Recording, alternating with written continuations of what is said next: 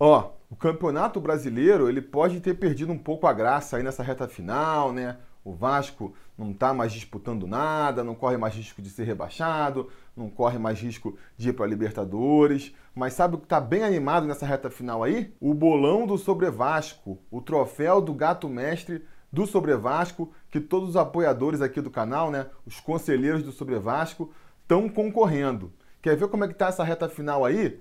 Olha só, a gente já tem 14 conselheiros que ganharam pelo menos uma rodada do gato mestre aí e que, portanto, largaram na frente nessa disputa, né? Principalmente aí o Daniel Segovia e o Pedro Leonardo, que já ganharam o gato mestre da rodada duas vezes. E como é que está a situação do bolão, então, para essas três rodadas finais da temporada? Bom, o favorito, como vocês podem ver, é quem está na frente agora, né? O Daniel Segovia, que além de ter ganhado duas vezes o gato mestre da rodada, ainda ganhou de uma rodada mais recente. É, um detalhe importante do regulamento do troféu gato mestre é que ganhar mais recentemente o troféu é critério de desempate. Isso vai ser muito importante nessa reta final, vocês vão ver. Então, ele é o favorito, né? Porque se nada mudar, se ninguém ganhar aí o gato mestre nessas últimas três rodadas, é ele que vai ficar com a honra de ser o gato mestre da temporada, primeiro gato mestre da temporada aqui do Sobre Vasco, e vai ganhar também uma camisa sobre Vasco, não é mesmo? Agora, o Pedro Leonardo está completamente na briga também, né? Porque se ele consegue acertar um resultado aí desses três que faltam,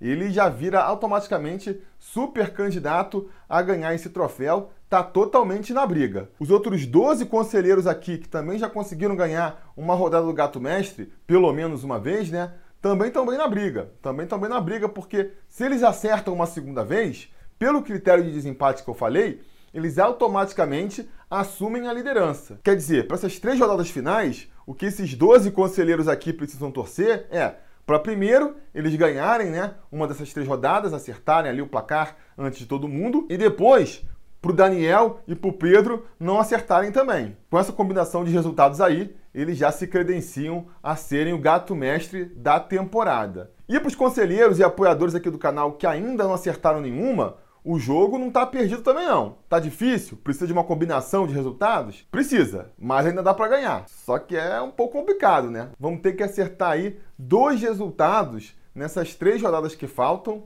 e ainda contar para que os outros conselheiros aí não acertem também para conseguir ganhar. É difícil, é difícil, mas dá. Bom, e se você aí também quiser participar dessa brincadeira, concorrer a uma camisa no final, o Bolão do Gato Mestre vai continuar para a próxima temporada, não deixe aí de apoiar o canal aqui, seja lá no apoia.se barra sobre Vasco ou se tornando um membro aqui no YouTube mesmo. Você pode participar dessa brincadeira. Dependendo do plano que você escolher aí, você consegue outros benefícios e ainda ajuda a gente a continuar no ar, né? Que eu acho que é o objetivo mais importante. Beleza? Agora vamos falar de outra coisa importante que vai acontecer nessa segunda-feira também, que é o jogo do nosso Vascão.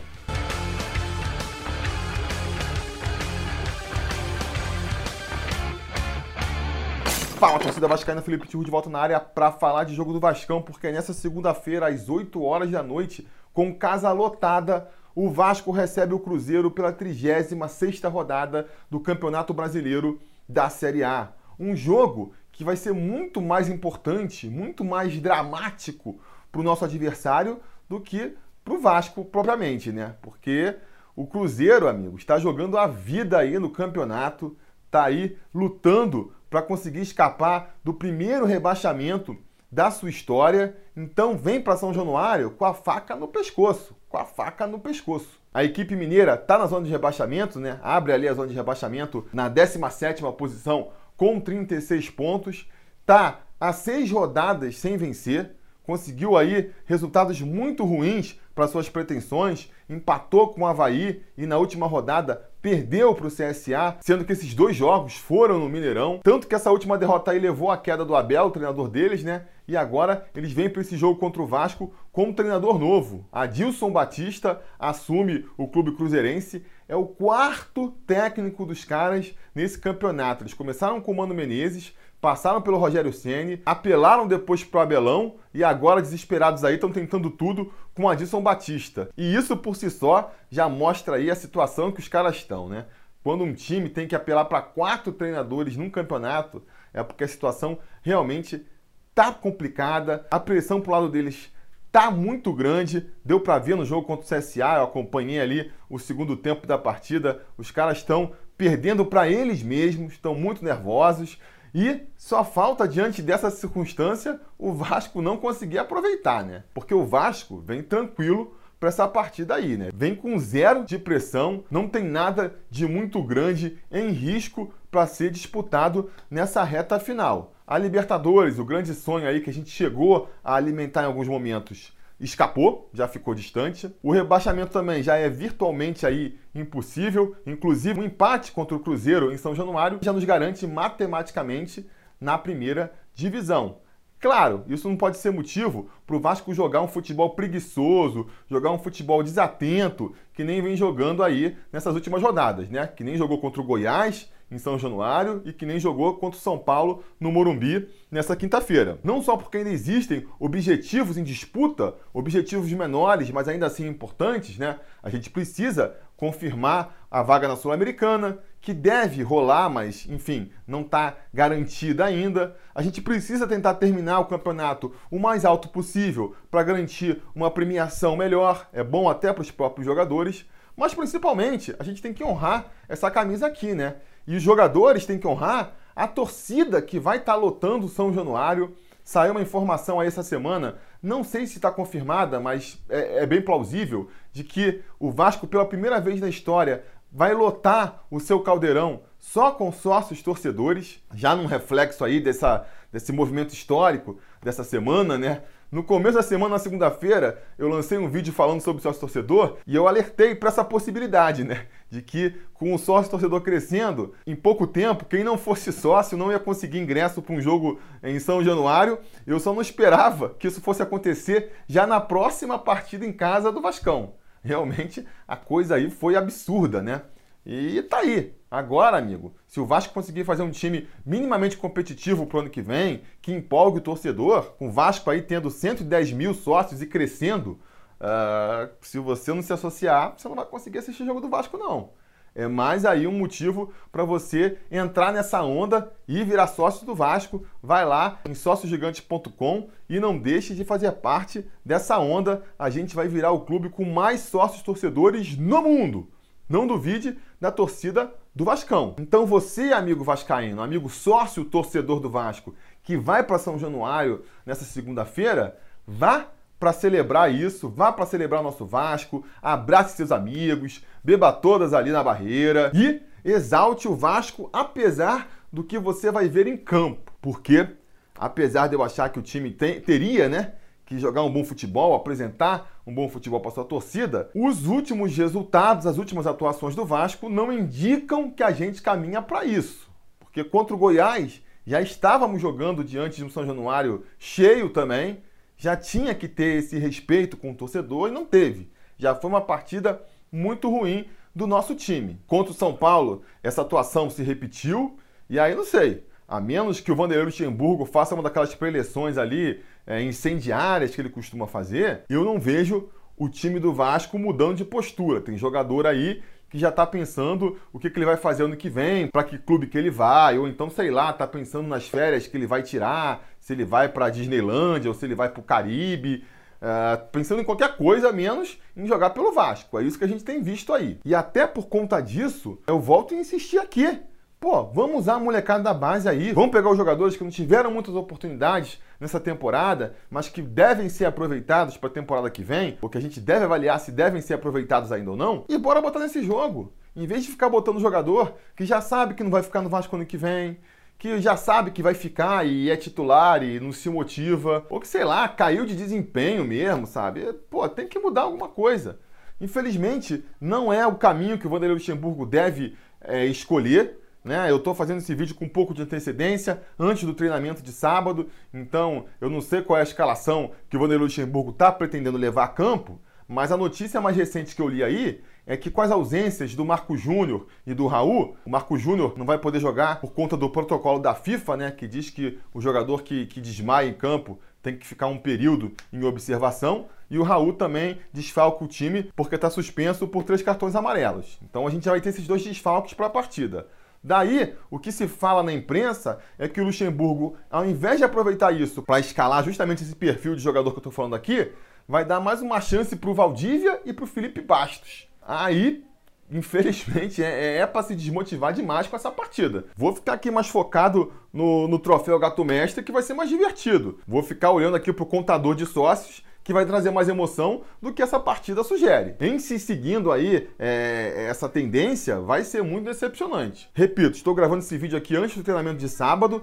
Tomara que traga surpresas, porque em se confirmando isso aí, vai ser muito é, decepcionante. Enfim, né? Vamos ver, vamos até ver qual que deve ser o time aí que vai enfrentar o Cruzeiro. De novo, vou fazer que nem contra o São Paulo, né? Falar o jogador que eu acredito que vá para campo e falar o jogador que eu levaria para essa partida. No gol, eu ainda escalaria o Fernando Miguel, né? Até porque o seu reserva imediato, o Sidão, é, vai embora aí no final do mês. E o Alexander poderia ter uma chance, né? Poderia ter uma chance, mas. Enfim, tem que ver essa questão do goleiro do Vasco, tem o Jordi voltando. Então, insistiria com o Fernando Miguel. Vai trazer mal ou bem uma, uma, maior segurança para nossa meta aí. Na lateral direita, eu insisto, né? Acho que poderia dar chance aí para um Tenório ou para um Rafael França.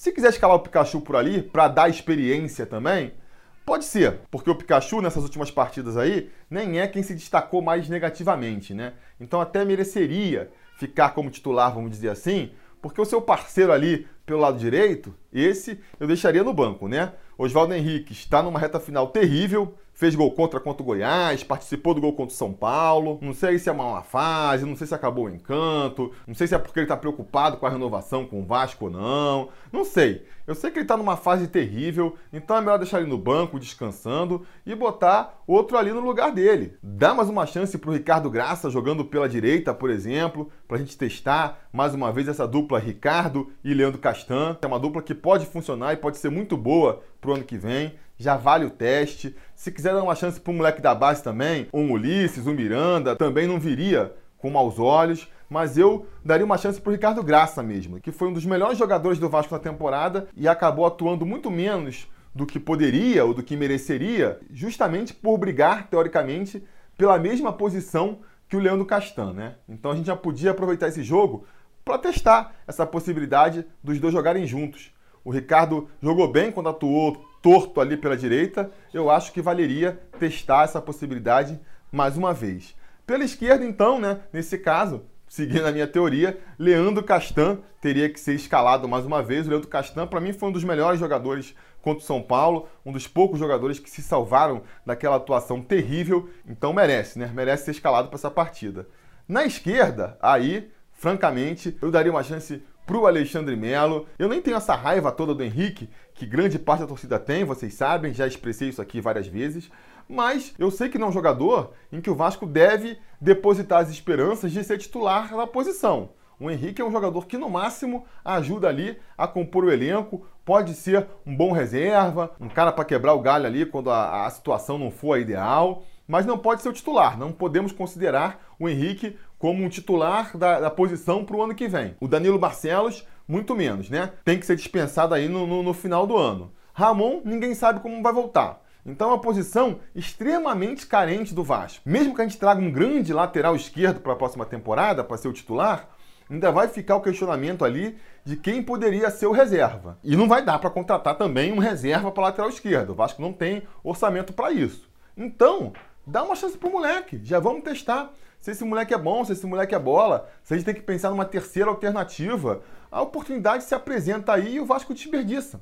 Vai dar mais uma chance pro Henrique, ou pior, vai ressuscitar o Danilo Barcelos, para quê? Qual o propósito de uma coisa dessas, né? A gente fica aqui se perguntando. Enfim, passando pro meu campo. Richard deve ser escalado mais uma vez como primeiro volante. Outro erro craso do Luxemburgo, se se confirmar, porque não tá jogando nada, essa que é a verdade. Eu acho que o Richard foi um jogador importante na maior parte da temporada. A chegada dele no elenco cobriu uma lacuna do time, que não tinha primeiro volante nessa equipe. Isso ajudou a subir o rendimento do Vasco no campeonato, mas a verdade é que nessa reta final aí, nesses últimos jogos, ele caiu muito de qualidade. Ele, apesar de ter ajudado, nunca foi assim um primeiro volante de outro planeta, né? Mas estava correspondendo, estava ajudando. Só que nas últimas rodadas, amigo, o rendimento dele não para de cair. E aí é o que eu disse aqui já, né? Deve estar tá pensando no que vai fazer no ano que vem. Não deve ter seu contrato renovado. Para gente aqui de fora, ninguém falou ainda que o martelo foi batido, mas lá dentro ele já deve saber, já deve estar tá sentindo que não vai continuar para o ano que vem. E aí, cara, a cabeça dele está em outro lugar. Essa é a impressão que passa, que a cabeça dele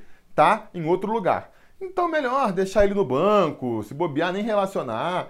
Dar uma chance pro Bruno Gomes aí, que é o futuro da posição. É o jogador que a gente deposita aí a maior confiança de que vai ganhar essa posição no ano que vem bota ele para jogar, bota ele para jogar e, e para já ir se acostumando mais ali com, com o setor, não é mesmo? No meio, mais pela direita, o Raul está suspenso com três cartões amarelos. Então, nesse caso, eu escalaria o Andrei para a posição, que é um talento da base, é um ativo do Vasco, é um jogador que ainda pode render frutos para o Vasco no futuro, seja financeiramente, seja dentro de campo. Não fez uma boa temporada, mas não é motivo para desistir do jogador.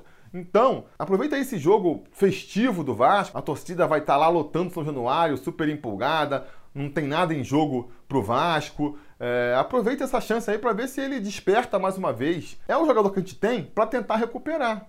Porque, pô, escalar Felipe Bastos para essa partida, para quê? Fala-se numa renovação do Felipe Bastos pro ano que vem. Eu acho um erro. Mas mesmo que isso aconteça, ele não tem mais o que provar, o que melhorar, entendeu? Faz muito mais sentido tentar reabilitar o Andrei para essa partida do que dar mais uma chance para Felipe Bastos lá fazer dancinha, sei lá o que, que qual é o objetivo de escalar esse jogador para essa partida, entendeu? Mesma coisa avançando aí mais para frente na equipe, né? Escalar o Guarim para essa partida já acho que é um erro também.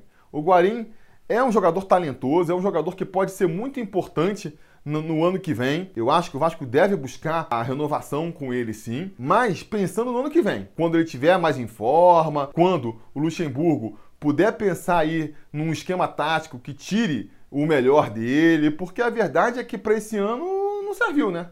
O Vasco não conseguiu ainda vencer um jogo com o Guarim como titular. Por mais que ele tenha feito boas partidas, atuado bem em um momento ou outro aí dos jogos, a verdade é que o time não encaixou com ele. Não é um jogador que vai entrar motivado para essa partida também. Um jogador aí que já disputou campeonato italiano, Copa do Mundo. Não consegue se motivar agora para entrar num jogo aí, para disputar, ganhar uma posição, sabe? Melhor dar uma chance para um garoto, um garoto que vai entrar com a faca nos dentes, tentando se provar, tentando ali se firmar no time. Então, no caso, eu daria uma chance para o Felipe Ferreira. Felipe Ferreira é um jogador que tem que ser avaliado. O Vasco fez um baita de um esforço aí jurídico, entre outras coisas, para conseguir tirar o jogador do CRB para vir pro Vasco. Aí bota ele dois, três jogos, já não funcionou, já vai escanteteando o cara, sabe? Não faz nenhum sentido. O empréstimo com ele acaba agora no final do ano. Será que vale a pena renovar? Será que não? Acho que ele precisa jogar para a gente saber, né? Pode ser a chance aí de dar 90 minutos pro garoto, né? para ver o que, que, ele pode fazer, por que não? Por que não? Faz mais sentido do que insistir com o Guarim. Faz muito mais sentido do que insistir com o Guarim. E aí, pro ataque, eu também faria algumas mudanças. A gente não vai ter o Marco Júnior, que nem eu já falei, tá aí cumprindo o protocolo da FIFA. Então, eu aproveitaria para voltar para o esquema com três atacantes. Eu botaria o Rossi pela direita, o Rossi, que talvez nem fique para o ano que vem, é um jogador já consagrado, então teoricamente também não teria a motivação. Mas o Rossi é o Rossi, né, galera? O Rossi é um cara que entra dando tudo sempre, dando 110%, deixa a vida, muitas vezes até exagera ali na, na, na, postura de tanto que ele quer ganhar e se entregar. Então é um jogador que não se deixa abalar por esse é, sentimento de férias antecipadas que a gente comentou aqui. E tem sido um dos destaques do Vasco na temporada também, então não faz sentido tirar ele do time. Teria que ter o Rossi ali pela direita. Pela esquerda não tem muito debate, né?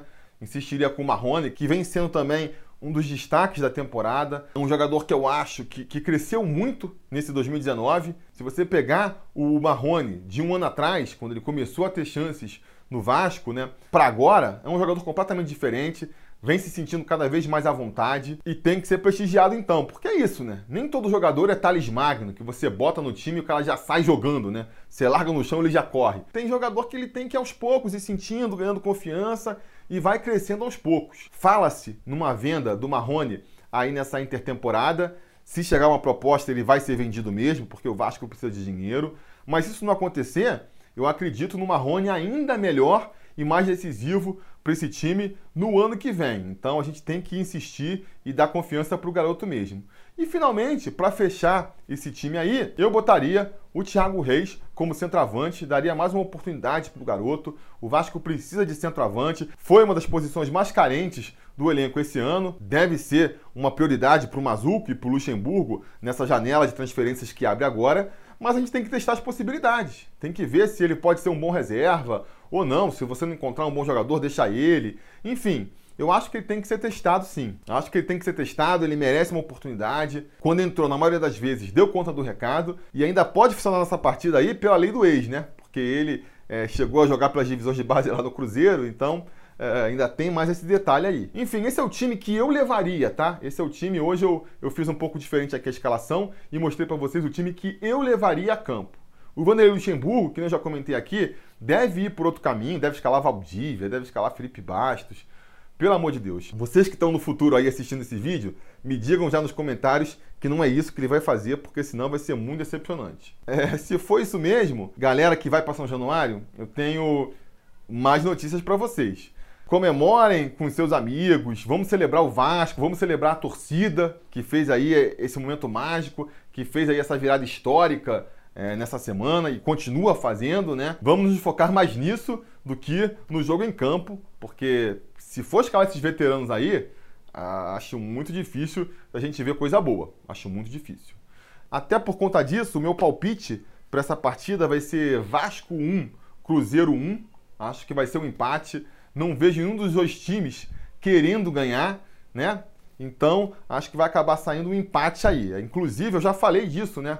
Na entrevista que eu dei pro, pro Vasco Top, um canal aí que está aparecendo agora e me chamou para uma entrevista. Eu vou até deixar o link aqui, se já tiver no ar a entrevista, eu deixo o link aqui. Senão, quando aparecer, eu coloco. Respondi várias perguntas lá pro Cláudio, que é o dono do canal, e entre elas eu, eu respondi aí o que, que eu espero do Vasco para esse final de campeonato. Então você tem curiosidade de saber o que eu acho sobre esse assunto? Vai lá assistir, que eu acho que ficou muito bacana. No mais, só me resta dar mais uma vez um parabéns para essa torcida fantástica do Vasco aí, que mostra que o Vasco nunca vai deixar de ser Vasco por conta dos seus torcedores. Pedir para você aí curtir o vídeo, assinar o canal caso ainda não tenha assinado, ligar o sininho de notificações para ser avisado quando tiver vídeo novo por aqui e também fazer o convite para voltar mais tarde, porque se tudo der certo e nada é errado, Assim que a partida acabar, a gente volta com mais um vídeo aqui para analisar um resultado.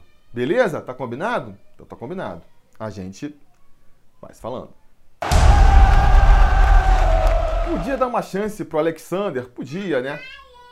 Calma, filha, papai tá trabalhando, já vai. Obrigado, filha. Já vou, já vou.